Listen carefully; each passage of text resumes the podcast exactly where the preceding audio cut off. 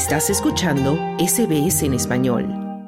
La República Popular China ha expandido dinámicamente su presencia en el mundo en las últimas décadas y son muchos los países de las diferentes regiones que están expuestos a la injerencia política, económica y cultural del gigante asiático del régimen comunista del presidente chino Xi Jinping. En América Latina esta influencia es más evidente en Perú, Panamá, Venezuela, México, Chile, Costa Rica, Nicaragua, El Salvador, entre otros. Así lo evidencia desde Taiwán el índice de China 2022 de Double Sing Lab y la red China in the World, que clasifica la influencia del gigante asiático en 82 perfiles de países y territorios en nueve dominios: academia, política nacional, economía, política exterior, aplicación de la ley, medios de comunicación, militar, sociedad y tecnología. El experto en relaciones internacionales Bruno Binetti dijo a la televisión alemana que la influencia china en América Latina no se limita a lo comercial y la construcción de grandes obras en la región para impulsar su ruta de la seda. En definitiva, también se trata de poder blando y de tener una buena imagen en las sociedades de estos países, porque esto también hace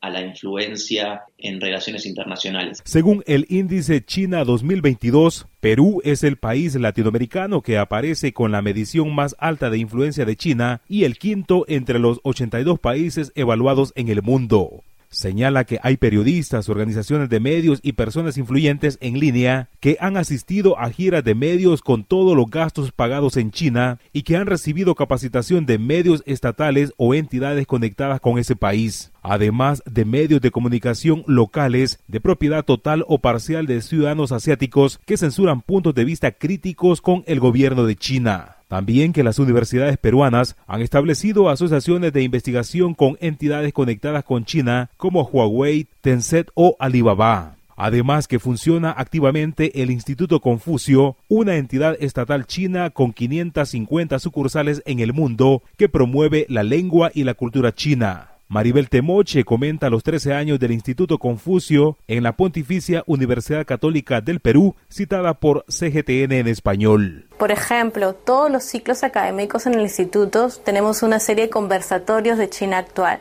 donde nuestros profesores que vienen por intercambio, que son chinos nativos, les comentan a nuestros alumnos cómo es las cosas por allá, ¿no? Además, en los últimos 15 años, la República Popular China ha avanzado en su nivel de influencia en Centroamérica, logrando mediante diversos métodos disuasivos la lealtad política de varios países de la región como Costa Rica, que a partir de 2007 rompió relaciones diplomáticas con Taiwán para establecerlas con Beijing. El índice China asegura que el caso más emblemático es Panamá, que aparece en la posición 23 entre los 82 países, pero es la segunda nación latinoamericana con mayor influencia del país asiático. La relación se incrementó hace cuatro años cuando el presidente chino Xi Jinping visitó Panamá y fue recibido por el entonces mandatario Juan Carlos Varela.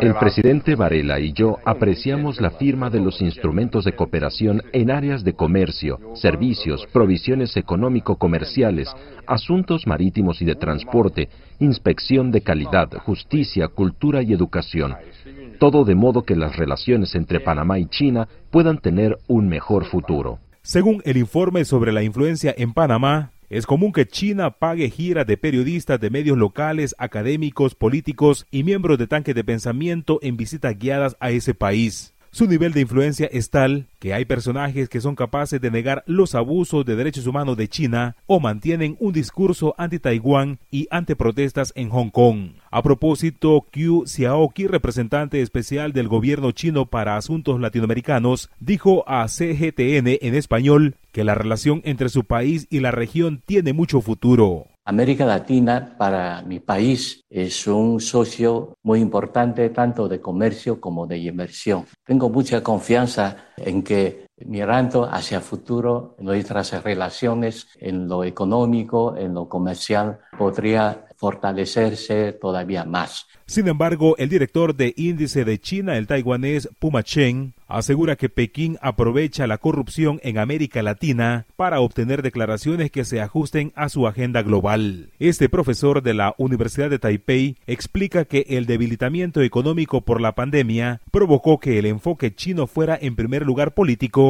y en segundo grado tecnológico. Para Radio SBS informó Wilfredo Salamanca. Dale un like comparte, comenta. Sigue a SBS Spanish en Facebook.